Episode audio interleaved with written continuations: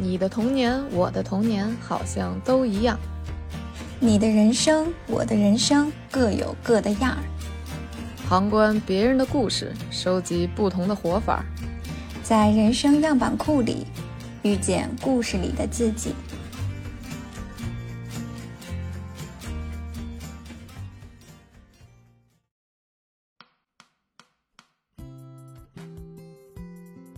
Hello，大家好，我是绿大仙儿。Hello，大家好，我是丽丽。嗯、欢迎来到人生样本。呃，这一期呢，已经是我们呃这个自我认知可能是一生的课题这个专题的第几期啦？第四期，这叫什么？时光荏苒，岁月穿梭，白驹过隙，一去经年。你这个为什么突然有一个转变？你这段时间发生了什么？也没有，也没有，就是就这阵儿太累了。嗯，我们啊，这就是已经出了一些症状了，我看出来了。对，是这样的。说正经的啊，就是这一期第四期了。然后我们，我们，我们这个专题是以就是说我们这个自我与各种周围环境啊人的关系来，来，来，来作为一个寻找自我的路线嘛。然后来到第四期呢，终于不得不提到了我们生命中最重要的一部分，就是亲情。然后这个亲情呢，其实，在我们小时候比较单纯哈，就是跟比如说跟父母是比较重要的。但是由于我们已经步入了这个年龄段儿，所以竟然出现了下一代。那那比如说你回看这个年少阶段你和父母的这种关系，如果你比如说让你用三个词来描述，你觉得那是什么样的一个关系状态啊？嗯，三个词，你这题怎么不让人提前准备呢？这个这不就是嗯极限谈话的这个、这个套路吗？你幸亏没去当记者。就是我，我刚才瞬间瞬间进入脑海的就是正常，就正常逗号正常逗号正常。如果再塞一个词，就是顺其自然吧。就是就是，我觉得我爸妈养育我的一个观念可能是顺其自然，就是有点和我这个名儿有点像哈。就是据说我这个名儿是因为这个这个原因起的，但但但谁知道呢？嗯，反正刚才第一个进入我脑海的词是这个了。那那具体来说，你觉得那是什么样的一个关系？嗯，就是我觉得我和我父母相处的模式呢，其实相对而言是比较正常的，就是他们不是那种极端的那种典型儿，你知道吧？就是他嗯既不是那种极端的那种，比如说以你为中心，然后什么都必须听他的，然后从小到大就是管控欲特别强那种。但他们呢，也嗯绝不是那种另一端，就是说给你绝对的自由，然后与你绝对的当朋友什么什么的。就是他，我觉得他们就是相对正常的，是处于中间儿那段儿，然后整体而言还是比较比较宽松吧。我觉得没，我感觉没有对我有过什么哦特别高的要求啊或者限制什么的。所以，所以这个相处模式是一一直稳定的，就是这三十多年来都是这样的一个模式，对吗？嗯，我感觉是我是二十多岁后半期才开始觉醒的。嗯 就是等于其实之前的二十多年，你因为也是女孩儿嘛，你想一般家长养育女孩儿就跟男孩儿，我觉得应该不太一样，就是就是就是和和和我的这个伴侣的这个家庭对他的养育而言啊，我后来也做了一些对比，然后就是嗯反正我觉得女孩儿一般都相对。本身也比较听话，然后父母也会相对管的或者说呵护的多一点儿，所以就是前二十多年基本是他们说啥我干啥，但是这里倒也不是一个特别被动的服从，就是因为我也那会儿就我的认知，我也确实认为他们说的也没什么错，就是也没有什么太多的冲突过。但是近些年呢，可能由于我这个自我思想过于活跃啊，我妈常常对我表示 出，就是反正我就说了，你爱听不听吧，就这样的一些状态，嗯那你是听还是不听呢？我其实就是他说的对的我就听，他说的不对，嗯就他说的对的，他不说我也会那么做。其实有时候我就特别反感，就是明明有些事儿我知道怎么做，但是他非要在那说一嘴，你知道吧？就是就是那种感觉。比如说，如果你跟他说你别说了，我已经知道了，他会停止吗？嗯，他一般就会说什么啊，我就是提醒你一下什么什么什么的，然后就过去了。OK，啊，这个其实还是比较常见的，就是父母还是不可避对免的，因为他相对他他总会觉得我需要被他指引吧，也许是。嗯，对，是这样的。So what about you？刚才你不是说吗？就是你的父母是属于那种比较，就就是既不极端那头，也不是极端中不溜吧？嗯，对。但其实我自己感觉，我的父母的话呢，或者实际上特指这个我我妈妈的话呢，她是会比较，呃，怎么说呢？他从小对我管教是比较严格的，相对偏那个方向的极端哈。呃，对，当然就是不是说他很凶或者是什么那种，而是说他当然给你的情感，呃，情感支撑也非常足够，就是真的是足够的爱，但是也是足够的严厉。因为我小时候是我妈自己好像就是给我带起来的，因为好像小时候就是我爸还有家里人都没帮上什么忙，所以就是外出务工。那就是好像反正按他的话，就是最难的那段是他自己。就是带起来的，所以我跟他呢，好像那种这种生理链接也好，或者心理链接也好，就很深，很密切。嗯，对，甚至我觉得，如果比如说你如果问我妈说我跟我爸谁重要，那一定是我，你知道吗？就这种。所以我整个小学阶段，包括中学阶段，我觉得我也是非常听话的，就是是那种就是家里亲戚嘴里的那种很乖的小孩儿，乖乖女。对。但是我应该是上了大学之后开始，也是有一个自我认知觉醒的阶段。那一个时候冲突，呃呃就比较多了，一直到可能我二十到三十岁阶段吧。这整个十年间都是在不断的去去重新去建立一个 链接。我觉得这可能是一个不可避免的磨合过程。现在的话，我自己会觉得说他对我在慢慢放手，然后呃。他的很多执念慢慢在放下，嗯，我觉得这个是是是一个很明显的，我们俩都有的一个感受是这样的。你觉得他是被迫放下了执念，还是说是的比较 顺其自然的自我成长放下了执念？呃，我跟你说，家长的自我成长，特别是他们这种教育子女的自我成长是是很难发生的。一定是要在受伤的情况下被 迫发生的。对我印象中有两次比较大的争吵，一次就是我当时想这个叫什么弃商从教的时候，从文，鲁迅二代啊，我的天！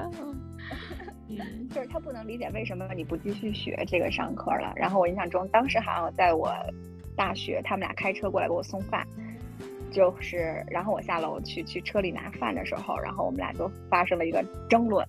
那他不理解我，然后我也说服不了他，然后我一气之下我就摔车门，我就上楼了。那是我第一次正面跟他起冲起冲突。然后，但后来的话呢，他看我，他好像无法改变我，那他也就接受了。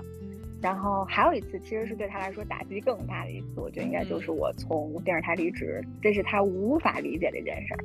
按照这个他的形容，就是他自己啊，感觉真的生理上无法接受，就他的心在痛，你知道吗？然后那一次，他也发现他没有办法改变我，呃，他就怎么说，他他也只能接受这件事儿了。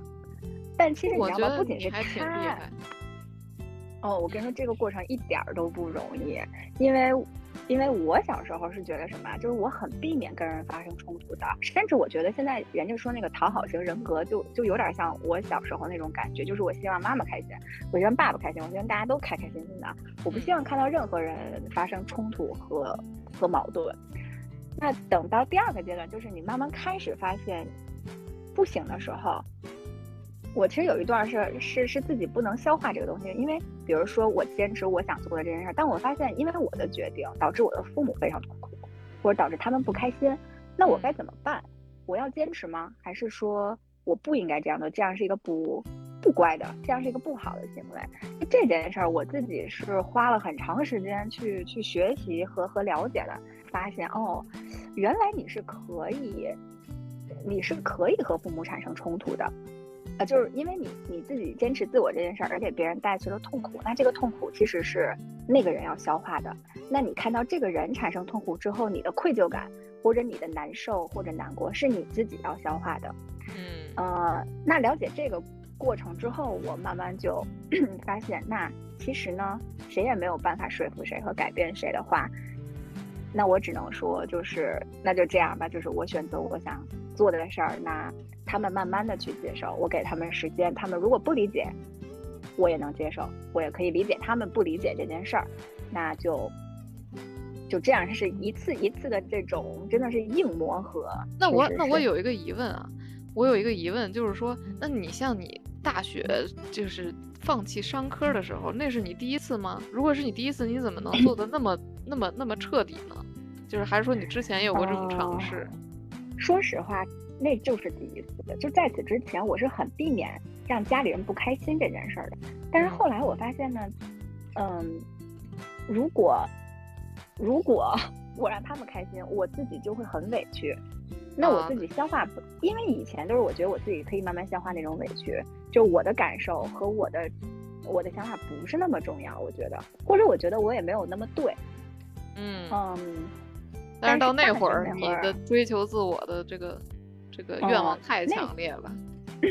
那个时候就是你知道这件事儿不能那样去做了，因为我因为那样做会让我非常痛苦，会让我感受自己不够好，然后。啊，就是怎么着都不舒服，就哪怕说，这就是为什么，就是如果那个代价是要跟父母产生冲突，我也要那个代价。所以其实我自己现在回想起来，我对我那时候的转变会有点吃惊，就是我怎么可能会是一个跟我妈摔车门就走的人呢？就是我也很吃惊，做出来了。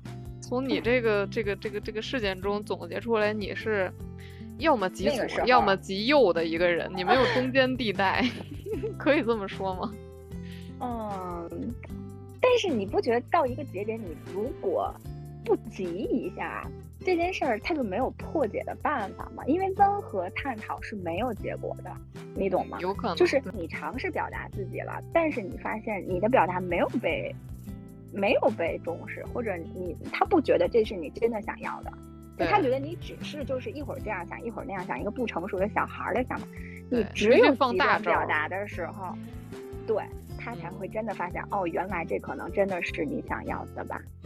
然后也是从那一次之后，我发现，哎，我只要坚持，我就真的得到我想要了。然后我后边才开始一次又一次的 陷入 非常好的循环，是吗？还进入一个好循环，就原来这是有用的。而之前的我因为害怕，都甚至没有去尝试过，你知道吗？就是这种感觉。OK，是这样的，嗯。那你其实还是蛮厉害的。那现在回头看，你觉得就是父母给你的这些教育，不管是理念还是一些方式方法，你觉得哪些是你想继承给你下一代的吗？嗯，我我反正现在现在直直直接想到的哈，首先其实我觉得有一点特别重要，就是我爸从小对我安全教育特别。特别的那个强，就是他从小，因为咱们小时候不也只有报纸嘛，他只要报纸上有有写那种报道，比如说，呃，哪儿哪儿那个发生了什么，一般可能都是交通事故啊，或者怎么着，就是一些一些就是人身安全的事儿，他会给我念，就让我做好了听，然后念念完说。这个这个安全最重要，然后后来我小时候还发发出过一个一个灵魂拷问，我说，嗯，你们都说学习最重要，又说安全最重要，到底哪个最重要呀？然后这会儿我爸就义正言辞的告诉我，安全比学习更重要。然后说的对，对，这是一点。然后我我还想起来，就是其实这个父母对我的这个影响比较大的，其实可能就是他们比较重视。呃，教育这块儿也也不能叫学习吧，反正就是从小到大这个升学呀，包括这个学业的选择，他们都还是很重视的。但是特别搞笑的是，我记得我小学三年级的周末特别的饱满，他给我报的全是班儿。当时那个班儿那会儿比较小巧啊，就是学校举办那种，可能一小时四十分钟那种。我给你数数啊，周六上午我是上数学课。然后呢，一个多小时，十点多去上书法课，下午去西城外国语学校上英语课，然后周日上午 去去哪儿来着？好像是东城区什么少年宫还是什么玩意儿学画画，然后下午回学校那个上作文课，满的。但确实，咱们的父母都还是那种就是很重视教育的，因为你像咱俩都是那个相当于是花钱上学校，那个时候学的一串那个时候。对，那个时候学校我记得要花五万块钱，应该是。嗯，还真是。反正我妈后来跟我说是很多很多。那会儿我们家几乎没钱了，好像。那那个时候就是拿出五万块钱去上一所学校，我觉得我记得我妈跟我讲说，我我大姨都不是很理解，就是说有必要吗？就这种。嗯。所以我会觉得说，其实你现在回看会非常庆幸，你会觉得说那是一个很正确的选择，因为教育这个东西就是太值得投资了。对，其实你也不是投资的这三年，投资的是这整个教教师给给孩子的影响、学习方法影响，包括他周围的同学，对周围的同学里很有可能出现这个一生的好友以及一生的伴侣啊，这个事儿我跟你讲。生源质量很重要。我记得我那会儿那个研究生不是出国嘛，那会儿出国大概英国得花个三四十万吧。然后就是他们就是我妈的朋友，就是叔叔阿姨都住院里，然后那叔叔就说花这么多钱出国干什么？给他准备份嫁妆。然后我妈就是是就我我对此就就深表鄙夷。我妈也是很不赞同这种言论的。嗯，所以确实父母的他的认知和他的视野。就是真的就是决定一个孩子的高度的，是这样的。对，所以就是对你说，你得价值观是怎怎么个排序，能当时几乎花全力，就是家里全部的这个积蓄给孩子上初中呢，对吧？而且还有一件事得表扬一下我妈，就是她虽然就是本人是那种丢三落四啊，大大咧咧这种。但是他这个一般，我这个比较大的这种重大的节点，他都还付出蛮多的。就比如说我考大学之前去选那个学校的时候，因为我那个分儿就是。区间也还有一点嘛，就是反反正不是最好的，反正中不溜那点儿吧。然后他就是咱们当时不有一个特别厚的一个那种，就是学校历史录取情况一本大厚书嘛。然后他就从那里摘摘数据，然后摘我比如说大概可能能能能触及到的学校的范围，然后每年的那种什么。考的那种录取分啊，等等，他当时做了一张大表，但是他自己也非常引以为豪啊。然后就是，我觉得其实那张表还还还还是一个蛮蛮怎么说？我觉得一般家长可能做不太到那种，嗯，他还是挺用心的，嗯。唉，就是在这些细节中啊，父母体现着对我们的这种无微不至的关爱。我觉得这个刚才你说的这个跟我跟我的想法是很像的，就是我自己觉得从父母身上。得到了非常宝贵的一点就是，就是满意出来的那种啊爱，所以其实我我自己会觉得他们俩对我是有点属于溺爱，尽管中间比如说有争吵和相处模式上的这种更替，但是就是你会觉得你心里有底，然后你心里不慌，然后你你永远有家这个退路。就是你是有非常满的这种爱的这种输入，所以你也可以有输出。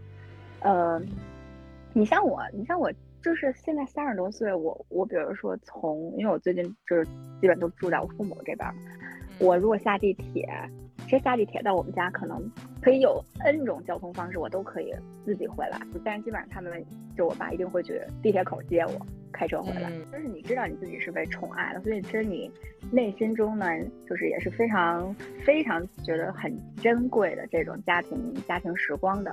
所以我自己会觉得说，如果我有下一代有小朋友的时候，那我一定要有一个非常饱满的爱的输出给他。所以我觉得这一点就是，其实这也是我觉得是不是为人父母之后都会有那种就是无私的爱。我觉得你现在对你的小朋友应该也是就是，应该是这样的吧，对吧？基本上是。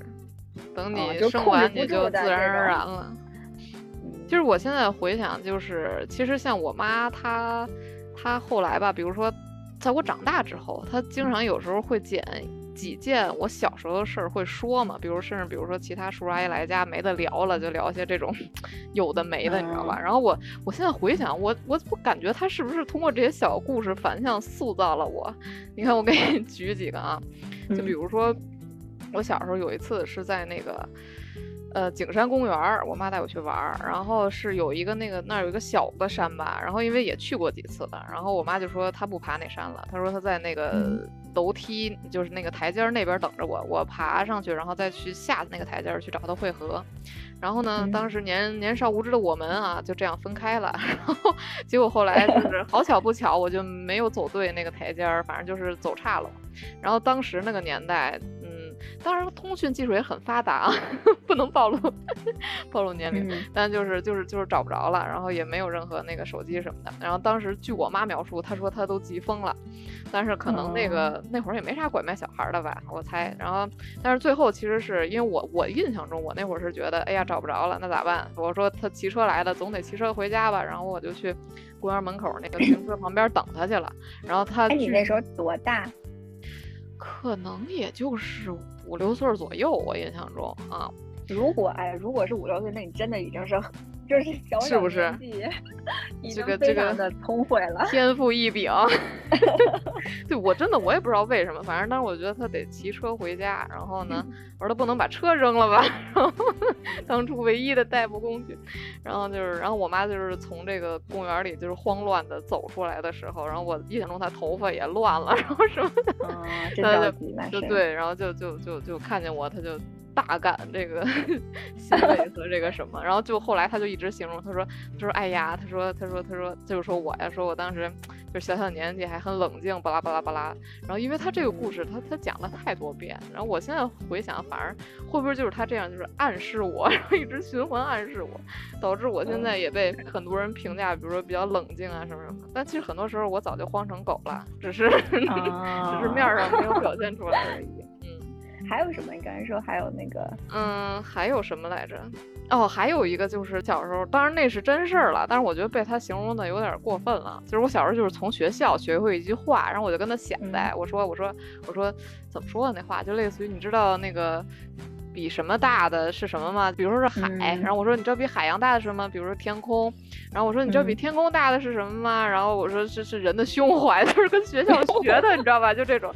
然后然后当时我妈可能是也是那个当时没有文化，不知道这句话，然后就被我说的这句话，对对所打动了。然后他就说哇，这个这个小孩儿怎么怎么怎么这么有包容心啊？然后怎么怎么样的？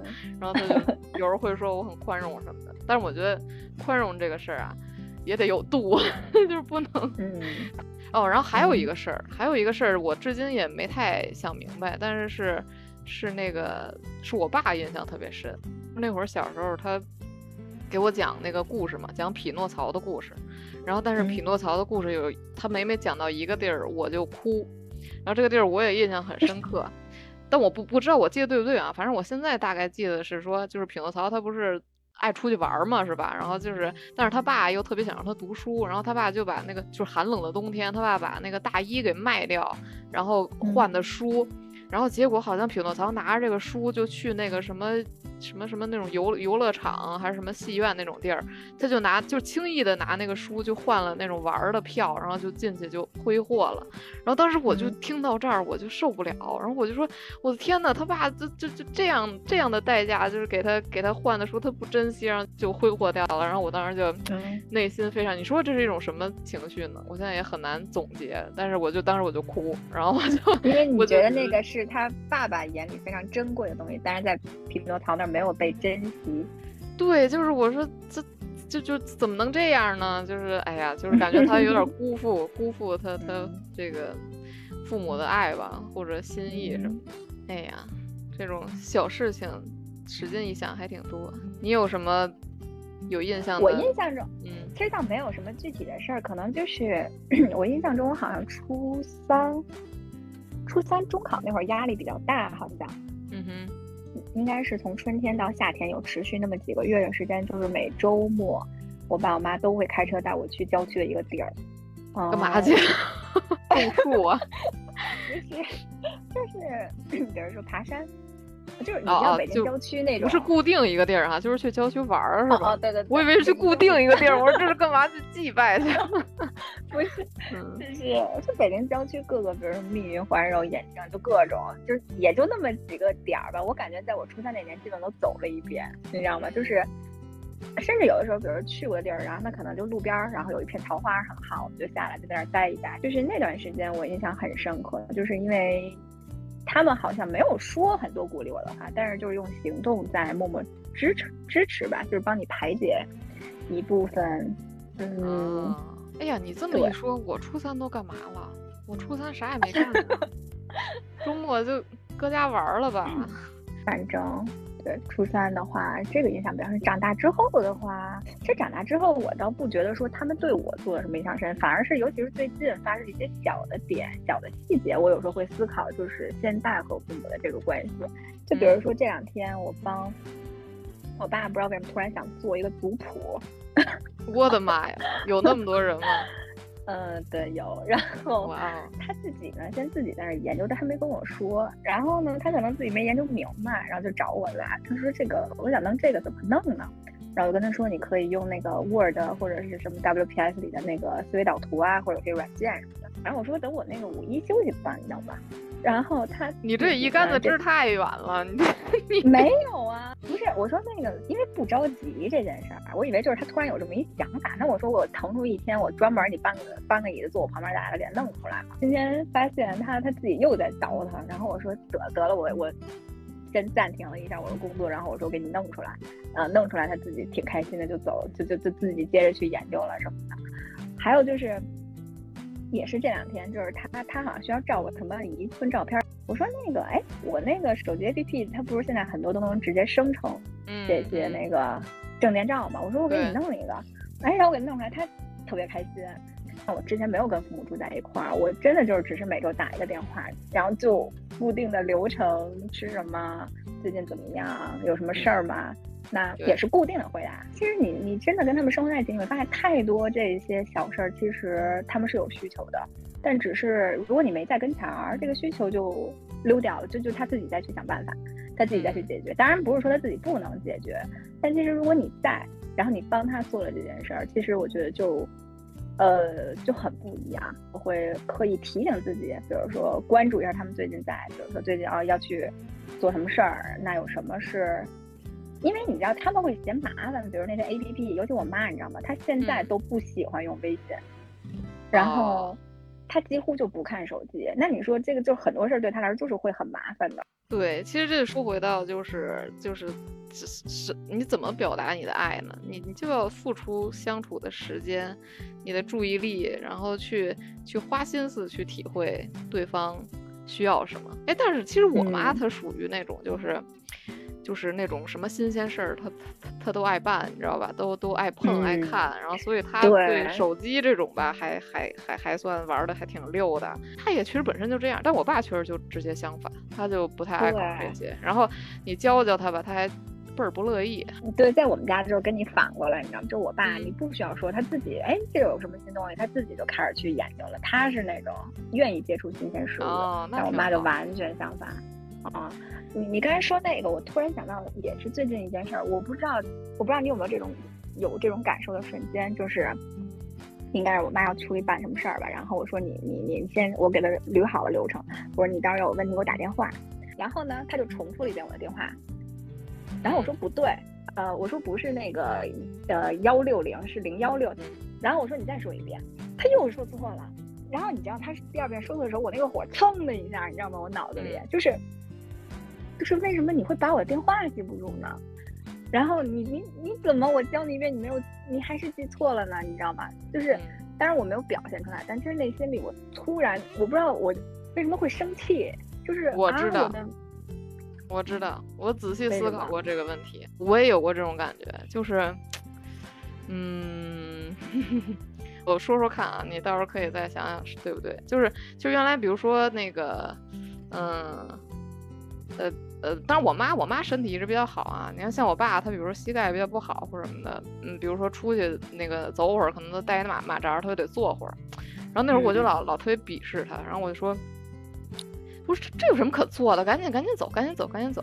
然后或者有的时候就就像你说的，你比如说你意识到他他什么事儿他可能记不清了，然后或者他他他他理解的速度没有那么快了，其实他们是在是在变老，你明白吗？但是但是但。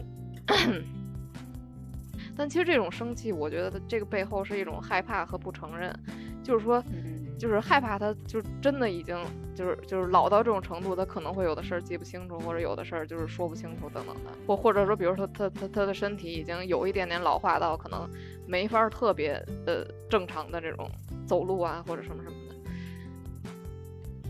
确实是。我我我觉得，而且其实咱们的父母基本上，我觉得也应该是六十加了这种，对吧？所以啊，对，就是就是算是老年人了。所以我现在觉得啊，咱们对于这个老年人一些，比如这种疾病预防啊，或者什么呃危险避免啊这种，其实我觉得常识不太够。我有时候是这种感觉。哎，何止常识不太够，他们反正我跟你说，这个一家子里总有一个特别葛的人，就 是反正每一对儿吧，不管老少，都总有一个特别葛的人。然后这个特别葛的人，他一般往往就会体现在他不去医院，你发现了吗？就是我不知道，如果你父母有这种比较一说就去医院，我觉得挺好。但是我见到过的就这个年龄的人，就是往往就很拧，对，就不去，说我没事儿，我说我们都不想去，麻烦什么这那的，就就就就那种，就是你劝也劝不动，一劝就急那种。而且其实咱们一般对父母的这种暴躁，我觉得可以说是就是，就非常的就是很轻易就容易暴躁，因为跟他们就像咱最开头说嘛，就是所有相处都是原生反应，这一个一个点儿踩不准，你就蹭一下这火就上来，对吧？就是你可以非常暴躁，就是可能别人在外面咱们都是挺好脾气、挺什么的人，但是在家可能就跟他们是是是最难以理性说话的，对。所以其实我觉得这点也应该调整一下。我最近其实，在看一些那个育儿相关的方法嘛，就比如说你如何跟小孩说他会听或怎么着的。然后后来我看着看着就发现，其实其实跟小孩相处的方式完全放到大人的世界完全是相通的。然后不管你和伴侣，甚至你和工作里面的这种这种合作伙伴，呃，甚至父母，都是完全可以相通的。其实说白了，就是第一第第一步一般可能都是共情。就是比如说我我我可以去理解你，我去描述出你现在的感受，然后我如果想怎么怎么样的话，再再再往我们共同的那个方向去引导。但是，一方一般我们都会直接去去评判，说，哎，你这多大点事儿，或者你这不行，或者什么什么的，就往往就是就争吵都是这样开始嘛。所以我最近确实是边学习怎么育儿，边我跟你说，真的像学了一遍重新做人一样，真的就是我发现这都是相通的。哎呀，我们可以尝试用新的模式去跟父母就一些问题做交流，其实可以试一试嘛，对吧？对，因为之前的方法没用嘛，就是你你急成那样也没用，所以可能确实是方法也有问题。嗯，所以所以你现在这个养育下一代，其实也算是一个小有经验的。父母了，哎呀，初级经验零点一吧，满分十分就零点一，反正就是因为现在这个娃还太小，所以要说什么养育经验几乎没有，就就我目前经历的时间，基本是在处理他处处处理他的生理需。叫什么？处理他的生理需求，就是小时候的吃睡玩儿等等等等的。然后其实现在已经基本到了一个阶段，开始要去与他进行这种情对，然后意识认知的一些一些交流了。对，所以就是我其实确实也是我，因为最近看一些育儿的理论，嗯，确实就是顺其自然。这顺其自然，其实我对它有了更深层的理解，就是有一个。呃，有一个就是产品经理转转的有点远啊，但有一个产品经理，他之前就是说过一句话，然后那句话就是当时对我就是醍醐灌顶，然后但是后来我发现那句话简直就是就是这个这个这个。这个世界的底层逻辑就是，他当时说的话是这样，就是他其实是形容说，就是有有很多这个产品，比如说竞品做的什么功能，你就直接去抄，抄功能当然还相对很容易嘛。但为什么就是有些产品它抄了，它依然就是获得不了用户，依然就不是一个好产品。他说，就是打一个比喻，就是说如果你想得到一朵花，你需要从一颗种子开始，把它埋在土壤里，然后给它合适的阳光、水分这些养料，然后让它自己长出来成为一朵花。而不是说把它的花瓣、根茎、叶子凑在一起，那它就是很直观嘛。它它并不是一朵花，它它不可能是一个这个拼凑的假花。对，它不可能是一个活生生的一个有生命力的东西。就是说你静待花开，那其实静待花开的意思是什么？就是说其实每个孩子他自己。就是我，我现在是相信相信一种一种观念，就是说他自己就是生来他是有着自己就是生命中本该属于他的一些天赋啊，或者擅长或者热爱。那其实我们作为父母，我现在最想做到的就是说，我不去做错事儿，去扭曲他的天性啊，或者让他远离他的热爱。我尽量就是去给他创造环境，让他发现自己。然后其实也是像我们现在哈，发现自己，了解自己。然后呢，那了解完自己之后，能够尽量的把时间和生命用在自己喜欢的事情上，那我觉得就是最好的一个状态了。其实这个我觉得是，其实哎，这个是教育环境有一点没有给到的地方，就是在国内，我会觉得说大家还是会觉得到十八岁这就是一个教育节点，然后十八岁之后他就入社会，然后他怎么样？但其实其实如果你把这个时间线拉长的话，你的你的教育时间线应该是从你出生到你老去，你整个人生都是在接受教育。所以如果其实。慢慢的，如果我觉得大环境能转转变，说并不是到十八岁是一个，是一个比赛节点的话，也许，呃，你的这个理念就会有个更好的践行环境。我我也希望就是未来，当然我我觉得这不太现实啊，就是他就是小孩不可能就是完全那么喜欢学习，因为毕竟还是有学业的这种。压力在，但是真的，我觉得从小应该给他树立一个，就是其实都不是树立了，因为你如果去最正常、最自然的感知，学习就是很快乐。你学到一样东西，然后你把它付诸实践，哎，你发现你自己能，你能解决一个问题，或者你能就是把你学到东西应用在一个一个实际的事情中，那种快乐，我觉得每个人，我们每个人都感受过，对吧？所以就是没错，哎。哎，其实也挺神的。你说应试教育，如果我们怎么怎么就我今天还如此这个热爱，热我不我不愧是盖洛普学习第一名的 这个这个假好学生。哦，其实对这这个也涉及到刚才我我忘说一点，就是说其实我是希望走一下，因为其实现在有有比较划分明确的是两条育儿的理念，一条是你认为孩子本身是善的。也就是说，他知道什么事情是对的，你你你你不去过度的去干预他，他也知道应该做什么。就像孩子应该学习，应该上课，应该自己自己按时怎么样怎么样的。但是有一种呢，他就是认为孩子就是就是就是是恶的，就是那个引号啊，就是说你必须防着他，你不防着他，不盯着他，他就不可能做好事儿。然后比如说你防着他不认真写作业，防着他那个偷偷。呃，这个什么什么打小差出去玩儿等等等，就这种，所以我是不希望走上这个第二种路，我还是希望能保持一个，就是让他最自然的，然后用自己的这种本真，然后去做正确的事的这种环境，来，再努力吧。是的，嗯，因为哎，其实我我我比较不能理解是，那你觉得像第二种认知的这种人，那他们会有撒手的一天吗？很难，几乎很难，因为我是感觉，一旦你开始摁着头去盯着孩子了，那你就没法停止了，因为你内心你就放不下这个执念。你说，你说啊，我你你肯定是带着这种我不盯着他，他肯定就就就弄不好这种心态，那你就不敢去去撒手。但其实这个禁锢的越紧，孩子反抗意识越强。对我是也是比较赞成第一种模式，因为。呃，第二种模式的话，如果按照咱们这种认知来说的话，那孩子总有一天要为自己负责，然后要自己面对社会，要脱离你的所谓的保护的话，那其实他是脆弱不堪的，那这个肯定是不行的。但是像第一种的话呢，其实我觉得也是，就是需要拿度，这个度很不好拿。是的。就如果我们形容孩子他是在草原上自由自在去奔跑的话，那比如他小磕小碰没事儿。但是你怎么就知道他现在？比如说，我们需要预防的是他不要掉下悬崖，对吧？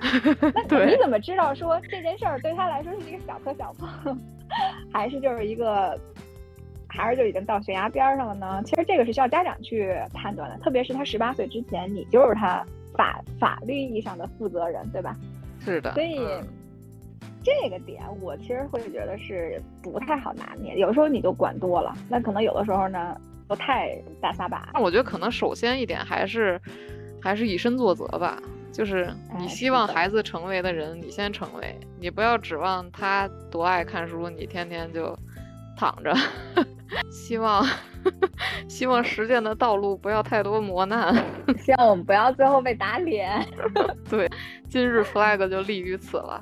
对，而且确实真的，我就最近，当然这个小孩也进入到一岁半左右，这个，啊，这小孩真的太可爱了。你当然可能他有某部分长得像你啊，就是，就是就是，你就每天就看着他，就，哎，他怎么那么可爱？他那个 那个小鼻子、小眼、小耳朵，哎，怎么长得那么可爱？然后，所以我现在就特别听不得那种那个那个对孩子不好的，然后什么什么什么离了婚不要孩子的，然后什么这那，我说这都什么人呢？这这么这么可爱的幼崽呢？干出这种事儿，身体里的某些激素已经控制了你的思想。哎，真的，我这真真受不了。但确实还有一点，就是说我生孩子之前，确实完全没有想到的是，就是这是生孩子对自我时间的巨大挤压。就是就是我我之前没有想到过，我再也睡不了懒觉了，因为孩子。你没有想过吗？我没有想到这个事情这么的。这么的真实，而且这么的持续啊！因为对，就是因为周末你平常咱们原来都是，反正像我，我一般是睡睡睡着个懒觉，补补觉什么。但是其实我就是现在已经很久没有补过了。然后，而且其实我现在每天晚上睡得也挺晚的，老感觉有大量的这个信息需要 需要获取，然后真的每天特别晚，然后导致我最近都有点过敏了。我觉得就是前一阵儿。抵抗力有点低，睡得有点少。对我现在很难想象，这这就就是我孩子的孩子到时候谁看？反正我不会看，我不看，我给他找个找个别的出钱。对，你说吧，出钱可以。你你作为教育者，对孩子不呃，对孩子对你的启发和你的一些感想。说实话，我没进入教育行业之前，我给自己的规划就是，我都就我跟你说写的可好了，多少多少岁结婚，多少多少岁要娃，然后可能比如再要第二个，就是我我原来对自己的人生设想就是这样的。但是进入教育行业之后，我会越来越谨慎的去对待要小朋友这件事儿。哦，嗯，就是因为太了解这个父母能带给孩子的影响有多么巨大。那如果我要小朋友，我一定是心理上，甚至我想过最坏的情况，那我可能比如说我要自己带他，啊，成为单亲妈妈这种。如果我我甚至可以，我觉得在这样的条件下，我也可以 handle 的话，我才会去说。你倒也没有必要这样严格要求自己，一个人真是太累了，这辈子都没觉睡了。因为我还是觉得，其实你结婚之后。和你结婚之前没有太大区别，真正有区别的就是你开开始有孩子之后。对，嗯，所以，所以就是我觉得这个其实很取决于你伴侣得给力，然后确实是，然后两个人都得是有一个做好准备的状态才行。对，这个时候就真的是战友了。其实。你看上一期咱们说的是，就是你和这个伴侣的这个关系，其实也是一种能力嘛，然后也是需要去学习的。其实当父母更是，当父母也没人给你发证书，你也不用考 级，是吧？这这歘歘歘就当上了。但是有有有多少父母，他其实没有具备给孩子一个是不合格的父母，对。哎，当然合不合格，咱们判断有点主观了。但是反正依据自己的标准吧，就是还是需要多学习一些。我那天看一个微博上，就是说那个人，他就是他说什么，这个叫啊，当妈不后悔，不生不遗憾。哎，我觉得这心态挺好。对。就像那什么说，你你选择结婚或者不选，你就就就就就随你的心情去选择吧，反正不管选择哪个都会后悔的。对，然后这负负得正就是反正也都不会后悔的，就基本上一个道理。所以今天我们是回看了父母那一代他们的。教育带给我们的影响，然后我们又开始初探一下、浅谈了一下，嗯，我们作为父母，然后以后可能对下一代自己的一些观念也好，你会发现，就是父母对你的雕刻和孩子对你的影响，其实，嗯，怎么说，就是不可避免的，就是裹挟着你 产生一些变化。没错，对。但是反正我我我感觉就是不管就是与什么关系相处吧，就是我发现就是其实都是那几个核心问题，比如信任，比如倾听，比如说你要有耐心，然后还有抱有感恩之心，那其实就是如果这些我们都能够就是尽量的去学习，能够去，嗯，去去去有这些特质，然后去发挥利用他们的话，那其实，嗯，每段关系我们都能够会就是往更好的一个方向发展吧。然后在这种这种环境下，我相信我们的自我也会也会就是更更舒展，然后更像我们自己。我是这么感觉，嗯嗯。我我复议，嗯，你应该说陈复议。确实是这样。我觉得咱们这个在三十加的年纪呢，做了一次短暂的所谓的回望和和和展望，都做了这个哈。我觉得一定会往，如果咱们往前，不光往前看的话，我觉得一定是非常有意义的。它甚至可能会潜移默化的影响我们未来的一些行为，或者是。对一些一些行动吧，嗯，OK，那我们就期待下一期吧。